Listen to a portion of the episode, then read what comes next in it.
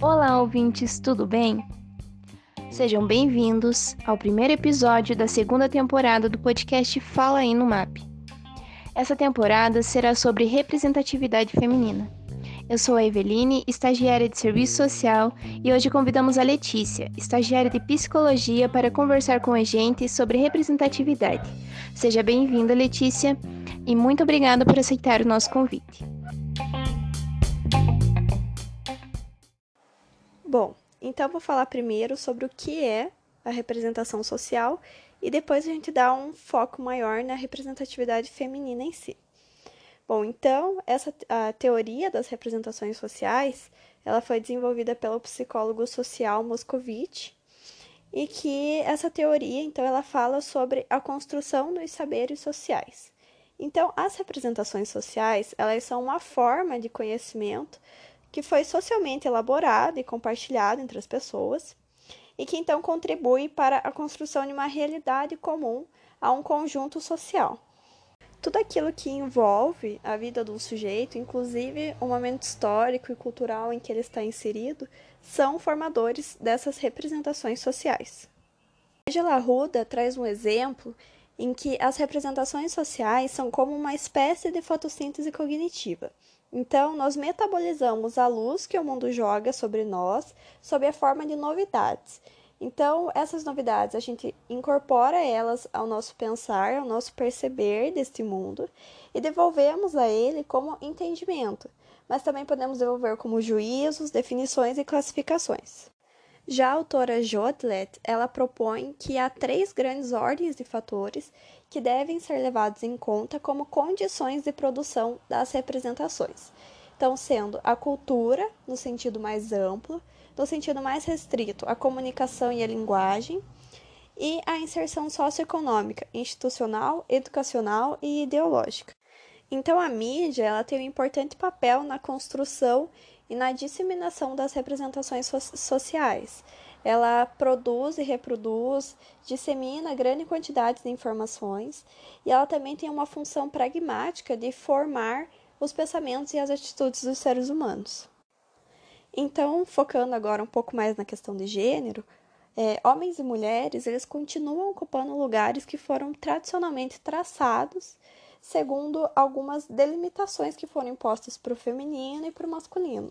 Então, ainda hoje, a gente vê essas representações pejorativas sobre o feminino que delimitam esse lugar da mulher no mundo em muitos aspectos, em possibilidades, nas suas práticas, no que ela deve ou não fazer.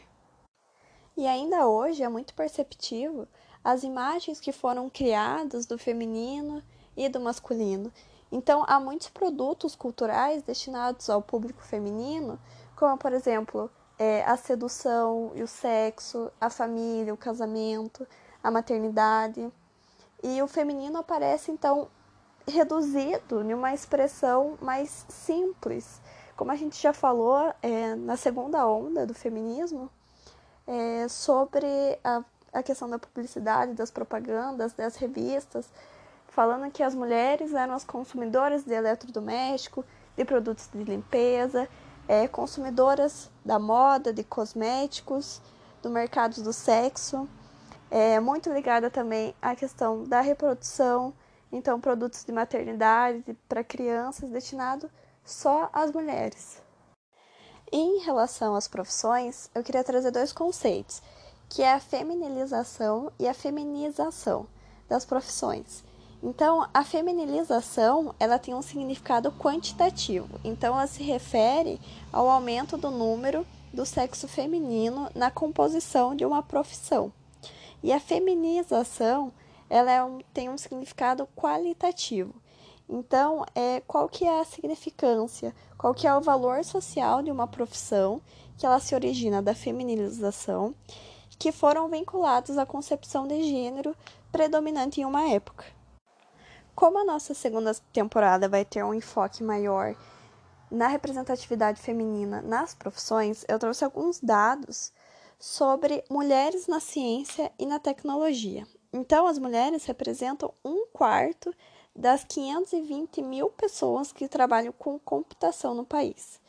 E segundo o LinkedIn, Entre 2008 e 2016, o número de mulheres líderes no setor da tecnologia aumentou 18%. Em relação às mulheres na política, no Brasil, as mulheres ocupam apenas 10% da Câmara dos Deputados e 15% do Senado. E, segundo o Tribunal Superior Eleitoral, o Brasil ocupa a posição 154 de 193 países no ranking de participação parlamentar feminina. Já em relação às mulheres no mercado de trabalho, temos dados de que o empreendedorismo feminino está crescendo. E o número de microempreendedoras no Brasil dobrou em cinco anos. Já são mais de 7 milhões de mulheres que iniciaram um novo negócio. E segundo a International Business Report, 29% das empresas brasileiras são chefiadas por mulheres. Já as mulheres na arte e na TV, em 50 anos do Jornal Nacional, a Maju Coutinho foi a primeira mulher negra a compor a bancada do jornal. Em relação ao cinema, a gente consegue ver hoje que tem muito mais heroínas na, nos filmes. No Grammy deste ano, a Cardi B foi a primeira mulher a vencer a categoria de melhor álbum de rap. A Lady Gaga colecionou cinco vitórias em diferentes prêmios nessa mesma temporada. A Elsa Soares teve o reconhecimento do Grammy Latino com o seu álbum Mulher, é, Mulher do Fim do Mundo como sendo o melhor álbum. Bom, quero agradecer a todos e queria terminar nesse nosso episódio com uma frase da Alice Walker que diz assim: Não se pode ser o que não se pode ver.